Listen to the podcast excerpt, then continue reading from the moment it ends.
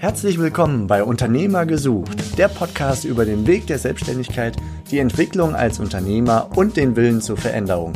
Wir sind Steffen, Sven und Verena. Und wir wollen dich als Unternehmer inspirieren. Viel Spaß mit dem kommenden Impuls. Hallo und herzlich willkommen hier bei Unternehmer gesucht von der Franchise Expo in Frankfurt aus dem Podcast Bus.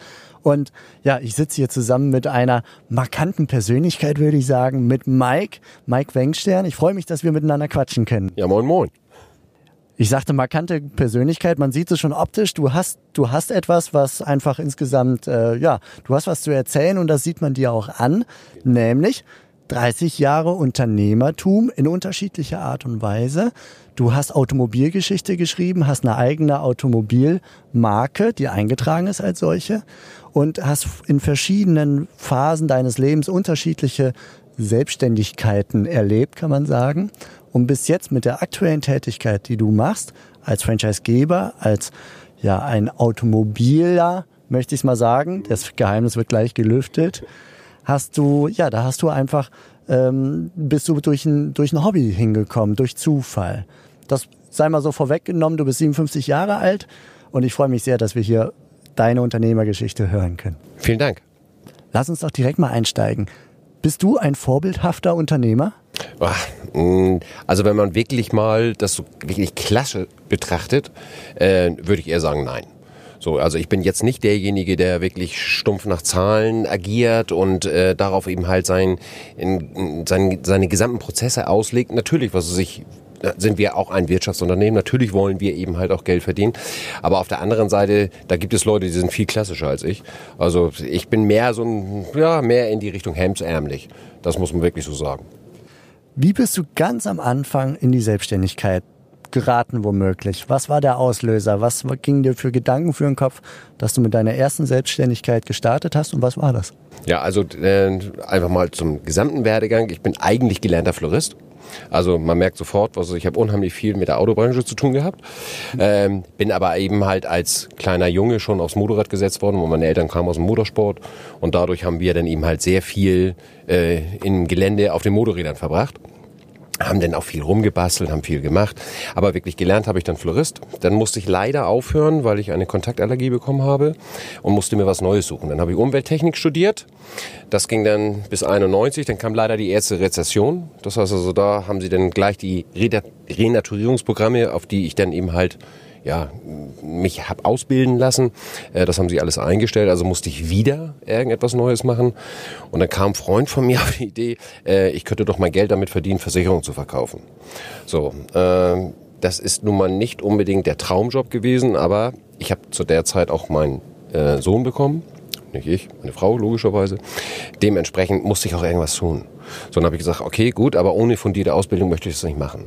So, und dann habe ich über die Koblenzer Uni, das war die einzige Fakultät damals, die ein Fernstudium angeboten hat, habe ich mein Finanzwert absolviert. Das habe ich dann in 18 Monaten mal eben schnell durchgekloppt, das Ganze, und habe mich dann selbstständig gemacht im Bereich Finanzdienstleistung, habe mich aber sehr schnell auf ähm, Investments konzentriert und habe nachher die letzten 20 Jahre Baufinanzierung gemacht. Okay, und danach kam jetzt die, das, was du heute machst. Genau, und dann kam mit meinem Bruder die wirklich eine Schnapsidee, also da hatten wir ein Bier zu viel, ähm, kam dann die Idee, mal was zu bauen, was es so auf der Straße noch nicht gibt. So, und äh, da wir beide aus dem Bereich Customizing Motorrad kommen, haben wir dann gesagt, okay, gut, es, es, es muss irgendetwas geben, was Ne? Für euch wohlgemerkt, ne? Einfach als Hobby, ihr wolltet einfach was haben. Nur für uns. Aber als wir dann angefangen haben, das Fahrzeug zu bauen, kamen die ersten Freunde an und haben gesagt, hey, stell dir mal vor, man könnte das jetzt wirklich auf der Straße fahren. So, und ähm, dann haben wir gedacht, okay, lass uns das doch einfach mal probieren. Mal sehen, ob wir dann eine Zulassung für kriegen.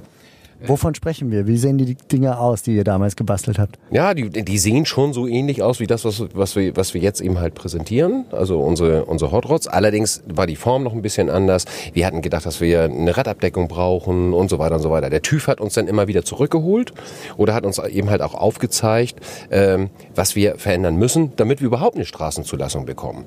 Zum Glück. Vielleicht für diejenigen ganz kurz, die einfach nur so zuhören. Also wir sprechen gewissermaßen von übergroßen Seifenkisten, so möchte ich es mal sagen, mit einem dicken Motor drin und man kann sogar heute auf der Autobahn damit fahren. Aber es ist ein Einsitzer, erinnert so ein bisschen an so einen Oldtimer vom Stil her, würde ich sagen. Genau.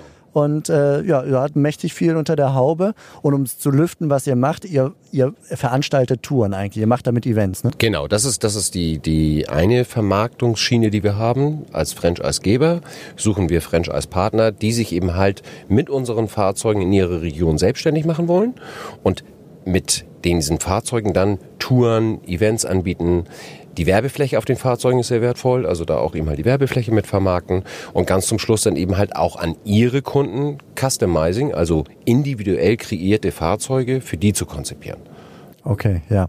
Lass uns wieder zurückgehen zur Geschichte. Also du hattest gewissermaßen diese Seifenkiste, so nenne ich es mal. Ich hoffe, du bist mir nicht böse. Überhaupt nicht. Nein, nein. Das war ja die Idee, die dahinter gesteckt hat. Ja. Eine Seifenkiste mit Motor zu bauen. Das ja. ist das, was okay. wir wollten. Alles klar.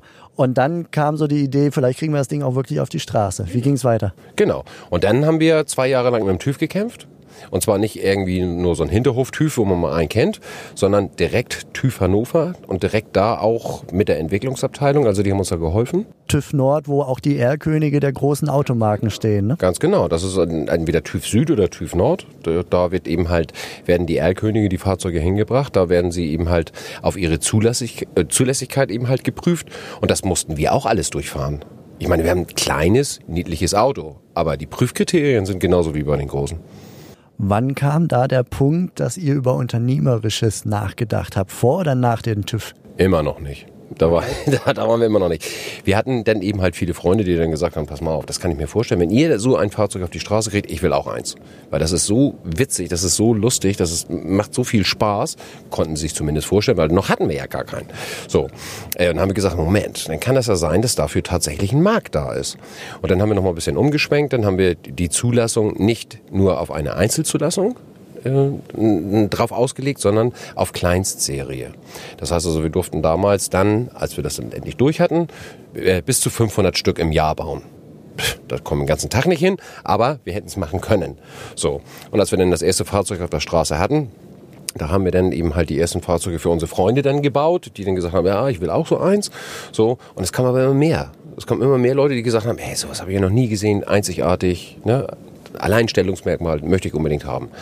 Und dann war der große Moment eigentlich, der dazu geführt hat, dass wir jetzt äh, auch wirklich geführte Touren anbieten, dass ein Freund von uns, der diese Fahrzeuge, der sich vorher zwei Fahrzeuge gekauft hat, der wurde andauernd angesprochen. Sag mal, äh, kann man die irgendwo mieten? Also ihr habt zu der Zeit schon angefangen, so ein bisschen zu verkaufen dann. Ja, Mit wenig Gewinn wahrscheinlich, sondern mehr so als, als ja, Zeichen der Anerkennung. Genau. So, also die haben natürlich auch teilweise mitgeholfen. Der eine ist ein Lackierer, der andere, was weiß ich, ist eben halt ein Karosseriebauer.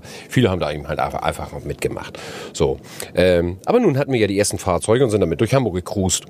So, und dann kamen die Leute, ja, wo kann ich denn sowas mieten, wo kann ich sowas kaufen, hin und her, wo wir gesagt haben, ja, Moment, da ist ja noch ein bisschen mehr. Und dann kam der Freund auf mich zu und sagte, ey, lass uns mal Vermietung machen. Und habe ich gesagt, Vermietung, Vermietung, das bringt's wirklich nicht. Also, das, ne, wie sollen wir das handeln, wie sollen wir das machen? Ne? Dann hat er mich ein halbes Jahr bekniet und habe ich dann irgendwann gesagt, okay, komm, dann bauen wir mal sieben Stück und probieren das mal. Die waren permanent ausgebucht, so dass wir gesagt haben, okay, scheint ein Markt zu sein. Hast du parallel noch gearbeitet? Ja, ja, ich hatte parallel dann eben halt immer noch die Baufinanzierung gemacht. Ja. Und dann, ähm, weil das war ja nur Hobby. Ne?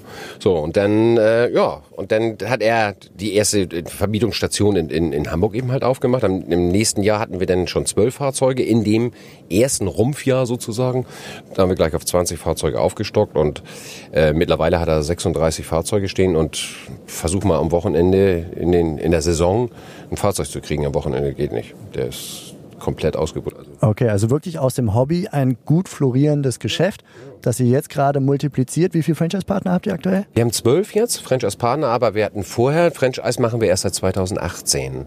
Wir hatten vorher ein Lizenzsystem, da konnten die Leute sich dann eben halt die Fahrzeuge kaufen und haben damit mit unserer Marke, mit unserer damaligen Marke eben halt ein, äh, ein Business eben halt auch aufgebaut. Und jetzt ist es so, dass wir gesagt haben, okay, um eine Marke zu bilden, muss eine gewisse CI bestehen. Sonst kriegst du das einfach nicht hin. Wenn jeder machen kann, was er will, jeder die Farben aussuchen kann auf seinen Fahrzeugen, wie er will, dann funktioniert das nicht. Und deswegen haben wir nochmal zurückgeschraubt und haben 2017 ein Franchise-System entwickelt, was wir dann 2018 an den Markt gebracht haben. Und das ist das, was wir heute machen. Wir suchen Franchise-Partner in den Städten, wo äh, wir noch keine Partner haben, weil wir geben Gebietsschutz und wir geben sogar noch einen obendrauf, wir geben auch Expansionsschutz.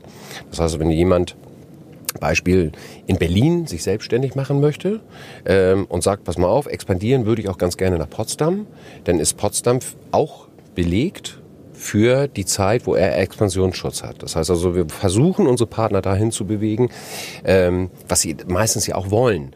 Die wollen eben halt größer werden. Erstmal an ihrer Station, mehr Fahrzeuge, das ist eigentlich immer der erste Schritt. Ne? In München haben wir mittlerweile 24 Fahrzeuge eben halt stehen an der Station. Also es werden erst mehr Fahrzeuge, aber dann irgendwann sucht man sich auch einen zweiten Standort. Dann habt ihr Multi-Unit-Franchise-Nehmers, wie man es ja, nennt. Genau. Okay. Du bist jetzt quasi aus dem Nichts heraus zu diesem Unternehmen gekommen, also aus dem Hobby, aus der Leidenschaft. Mhm. Davon laufen da draußen mit Sicherheit noch mehr Menschen rum, die coole Ideen haben, die von ihrem Umfeld quasi bekniet werden, macht da was draus oder ähnliches, oder die einfach selber überzeugt sind, dass sie eine starke Idee haben. Was würdest du den Leuten raten? Ähm, auf jeden Fall folgt eurem Bauch. Das würde ich auf jeden Fall. Natürlich, was sich das Gehirn nicht komplett ausschalten, das sollte man nicht tun, ähm, weil in der Endkonsequenz muss es auch irgendwo, wenn man das wirklich als Unternehmen betrachten möchte, muss es auch wirtschaftlich werden. Irgendwann. So, jetzt kommt es natürlich darauf an, wie viel Vorlaufzeit habe ich, wie viel möchte ich auch im Vorlauf in mein zukünftiges Unternehmen investieren. Das kann man ganz klassisch eben halt mit, mit nackten Zahlen aufzeigen. Man kann aber auch einfach, so wie wir es gemacht haben, wir haben eine Idee, uns ist es egal, wir fangen jetzt erstmal an, mal gucken, was draus wird. So, wenn man es nicht muss, logischerweise, und wir mussten es damals nicht, wir hatten, mein Bruder und ich hatten jeder ein gut laufendes Business, wir brauchten das nicht. Aber ähm, heute ist es toll, weil die Baufinanzierung war auch schick, das war auch toll, hat auch Spaß gebracht. Aber in Endkonsequenz ist das natürlich, ich lebe jeden, jeden Tag, lebe ich mein Hobby. Also, ne, das ist, und das sollten die Leute einfach bedenken. Die sollten das, woran sie Spaß haben, wo sie auch wirklich dran glauben, sich auch nicht abschrecken lassen. Weil wenn wir uns bei dem ersten Gespräch mit TÜV hätten gleich abschrecken lassen, dann würde es diese Fahrzeuge heute nicht geben. Das wäre genau meine nächste Frage gewesen. Das klingt ja nach einer Spaßgeschichte. Ja. Aber wenn man genau in die Tiefe reinguckt, dann ist es wahrscheinlich eine Achterbahnfahrt trotzdem gewesen. Komplett. Also dann, dann hieß es dann beim TÜV ja, nee, so könnt ihr das aber mal gar nicht bauen. Und wir dann, oh, was machen wir denn jetzt? Und dann kommen auch nicht gleich für gewisse Bauteile gleich die, die, die richtige Idee. Ne? Sondern da muss man eben halt wieder drüber nachdenken, was macht man, damit man es auf die Straße bekommt. Weil das gibt der TÜV einem natürlich nicht vor. Sondern der TÜV sagt nur, das, was du mir jetzt gerade gezeigt hast, geht oder geht nicht. So, Mal geben sie dir auch noch einen kleinen Tipp, sondern immer, ah, pass auf, wenn du da andere Blinker ransetzt und die nochmal 5 cm höher machst, dann ist alles gut. So, klar haben wir das dann ihm halt umgesetzt, logischerweise. Aber man muss einfach dranbleiben. Man muss einfach, ähm, wenn man so einen Traum hat, dann soll man da auch wirklich hinterher. Das ist also, das, das jetzt aufzugeben, nur weil irgendjemand äh, gesagt hat, ah, das wird ja nie was. Weil das war, das war auch so ein bisschen so ein Ansporn, als mein Bruder und ich das überlegt haben und das dann auf die Straße bringen wollten alle Kumpels und die alle wirklich gestandene Schrauber sind und wirklich aus dem Customizing kommen, haben alle gesagt, kriegt ihr nie hin. Mein Bruder und ich, jetzt erst recht. okay.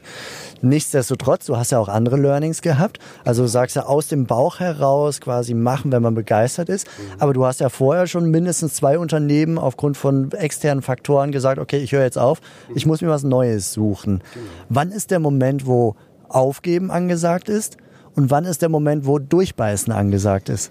Ja, äh, aufgeben äh, bei den, bei den vorherigen Unternehmen, die ich hatte, das Aufgeben war, war erstmal schwer. Also ich meine, wer 20 Jahre so, ein, so ein, eine Baufinanzierung aufgebaut hat, der äh, ja, legt das auch nicht einfach zur Seite, sondern das war ein Prozess. Nur irgendwann ist auch der Faktor Zeit bei, der, bei dem Übergang zwischen den beiden. Ne?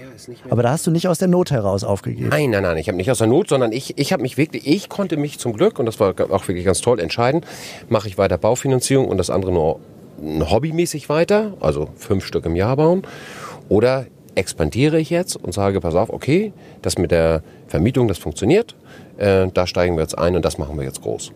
Und da mir das einfach ja, vom Bauch heraus einfach viel, viel mehr Spaß gebracht hat, habe ich natürlich mich dafür entschieden. Folge dem Bauch, wo es Spaß macht. Und damals äh, Floristik beziehungsweise 1991 dann, wo dann die Krise kam, da hast du zwei Geschäfte aus der Not heraus gewissermaßen sein lassen. Richtig, das musste ich. Wie siehst du den Vergleich? Also wann hast du erkannt, okay, jetzt muss ich, ich kann nicht noch weiter versuchen, kreativ zu werden, andere Lösungen zu finden, mich durchzubeißen, mhm. Während du bei, äh, bei eurer Seifenkiste-Geschichte, so möchte ich es mal nennen, in den Anfängen eben die TÜV und sonstige Hürden hattest, ja. da hast du nicht aufgegeben. Wo ist der Unterschied? Ähm, das war der Druck von außen. Das eine ist eben halt gesundheitlich. Florist musste ich aufgeben, weil es gesundheitlich einfach nicht ja. mehr ging. Ähm, das andere habe ich eigentlich ja gar nicht richtig angefangen. Ich habe zwar mein Studium beendet, staatlich geprüfter Umwelttechniker, Schwerpunkt Landschaftsökologie, hört sich toll an, habe ich nicht einen Tag dran gearbeitet. Weil während der Ausbildung, während des Studiums kam die Rezession. Da konnte ich nicht mehr weitermachen. So, und dann eben halt wieder der Druck. Da kommt dann wieder mein ganz persönlicher Druck. Sohn auf der Welt, Geld muss verdient werden, was machst du jetzt? Und dann sich eben halt umgeschaut und dann kam jemand auf mich zu, wie gesagt, und hat dann gesagt, du verkauf doch mal Versicherung. Wie hast du dich gefühlt damals? Ah, das war schwer, das war schwer. So Familienverhältnisse und sowas, wie hat sich das ausgewirkt? Ja, ich bin Beißer, also deswegen, da muss man sich einfach durchbeißen. Aufgeben gibt's nicht. Ist, also der Unternehmer selber gibt nicht auf. So, also egal, was da eben halt kommt. Es gibt ganz, ganz schwere Zeiten und dann ist es toll, was es sich, wenn man dann einen Partner entweder im, im Privaten oder eben halt einen Partner im Geschäftlichen an der Seite hat, mit dem man sich austauschen kann und der diesen Weg mit einem gemeinsam geht. Ne, das ist immer, das finde ich persönlich, und ich hatte das Glück. Ich hatte wirklich das Glück, dass ich immer jemanden neben mir hatte, der gesagt hat, oh, komm, wir versuchen das jetzt mal so. Und dann habe ich gesagt, ah nee, lass uns mal hier so probieren. Und auf einmal war es, ich pushte dich dann gegenseitig hoch und dann ging es weiter. So, das war dann die, die, ja, die treibende Kraft kam eigentlich eher von außen. Das, viele Sachen wollte ich eigentlich so gar nicht, waren überhaupt nicht in meiner Planung drin. Aber das ist auch ein Unternehmer. Ein Unternehmer muss relativ flexibel sein. Wenn die eine Seite nicht geht, musst du gucken, ob du ein, zwei, drei Alternativen hast. Und wenn du die hast, dann geht's weiter. Und du weißt vorher vor allem nicht sicher, was funktionieren wird. Ne? Es ist ja schon viel Try and Error. Ja, na klar. Ja, ja. Gerade mit etwas, was es nicht gibt. So, ne? Also wenn ich jetzt äh, mich hier umgucke und wenn ich dann eben halt sehe, welche Franchise-Konzepte angeboten werden, da kann ich mir da kann ich mir eine Performance angucken. Da kann ich sehen, wie toll was sich eben halt eine Sache läuft, äh, in welchen Regionen so eine Sache eben halt läuft. Das wussten wir alles nicht. Auch als Franchise-Geber nicht. Das mussten wir auch erst lernen. So, heute was sich können wir auf Zahlen zurückweisen und können auf zurückgreifen äh, und können sagen, du pass auf, in den und den Regionen läuft es eben halt besser als in anderen. Da musst du einfach gucken, was ich, es läuft eigentlich in allen Regionen. Man muss einfach nur gucken, das ist wieder die alte Geschichte, der Gewinn liegt im Einkauf. Ich muss gucken, dass ich die Fixkosten relativ niedrig halt. Das ist ja sowieso die Kunst. Ne? So. Aber in einigen Regionen ist es eben halt so, dass man da relativ günstig zum Beispiel an den Standort wieder rankommt. Wenn ich mir dann München angucke oder Hamburg angucke, mh, hm, da wird schon hart. Dafür, was es sich ist, München und Hamburg eben halt aber auch voll mit Touristen und ganz, ganz viele ähm, ja, Gewerke drumherum, die dann eben halt bei uns auch die Events abhalten. Ne? Da will ich schon das zehnte Mal mit seiner Firma kegeln gehen. Also mal muss auch was anderes her. Okay, in aller Kürze zuletzt das Thema Marke. Mhm. Ich meine, du hast jetzt deinen Nachnamen zu einer Marke gemacht und das ist ziemlich dankbar, weil Wenkstern, der Stern im Namen bei Automobil ist schon mal ziemlich cool. Wie denkst du so über Marke und die Wichtigkeit von Marke und auch Personenmarke? Also Marke ist wichtig. So, äh, definitiv. Man kriegt ohne eine vernünftige Marke, bekommt man kein Unternehmen zumindest weitreichend auf die Beine. Das kriegt man nicht hin. Das heißt also, es muss eine Marke gebildet werden und diese Marke kann man nur bilden, wenn alle Unternehmen äh, dieser Marke folgen. Das ist ganz wichtig. Wenn da jemand dabei ist, der, der meint, er muss sich selber verwirklichen, der ist dann auch relativ verkehrt in einem Franchise-Unternehmen, weil beim Franchise-Unternehmen sind viele, viele Sachen eben halt vorgegeben. Bei uns speziell kann man sich noch in einigen Bereichen natürlich entwickeln. Also wir geben nicht komplett zu 100 Prozent vor, wie ein Standort aussehen soll. Wir wissen, was da reingehört in den Standort, wie die Ausstattung aussehen soll. Aber ob das eine Halle ist oder ob das ein Laden ist oder eine alte Tankstelle ist, das ist uns egal. So, das heißt, man kann sich da auch noch so ein bisschen verwirklichen. Genauso wie mit dem Customizing. Ne, jeder kann, was er sich seine Customizing-Fahrzeuge, die er bei sich im, im Showroom stehen hat, kann er selber mitentwickeln. Wir wollen ja, wir wollen ja Leute haben, die mitdenken, die auch mit Ideen entwickeln. Wir wollen, wir sehen uns als als Familie. Wir wollen wirklich eine, eine große Familie nachher werden, äh, die sich gegenseitig unterstützt Das ist auch ganz wichtig, weil oftmals ist es so, dass viele große Gruppen kommen und du gar nicht genug Fahrzeuge am, Standort hast. Jetzt muss man mit den anderen Standorten kooperieren, damit man sich gegenseitig die Fahrzeuge leiht. Und das ist etwas, was ich ganz wichtig finde. Super, vielen Dank.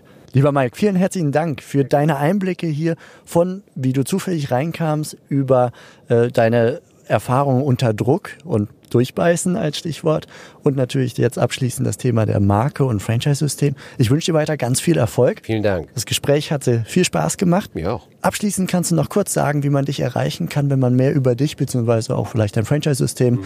oder auch einfach die Story dahinter erfahren möchte. Ja, am besten schreibt man mich direkt an unter Mike, M-A-I-K, at Wengstern, Wengstern mit C-K und dann Punkt .com.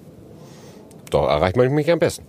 Wunderbar. Herzlichen Dank und weiter toi toi toi hier auf der Messe. Ja, das wünsche ich auch. Vielen Dank. Danke. Ciao. Das war die heutige Podcast-Episode von Unternehmer-gesucht.com, die Plattform für Gründungsmöglichkeiten oder Firmenübernahmen aus deiner Region. Wenn dir dieser Impuls gefallen hat, freuen wir uns über deine positive Bewertung auf iTunes. Wir wünschen dir viel Erfolg bei deinen unternehmerischen Vorhaben und sagen bis bald, gerne zur nächsten Episode.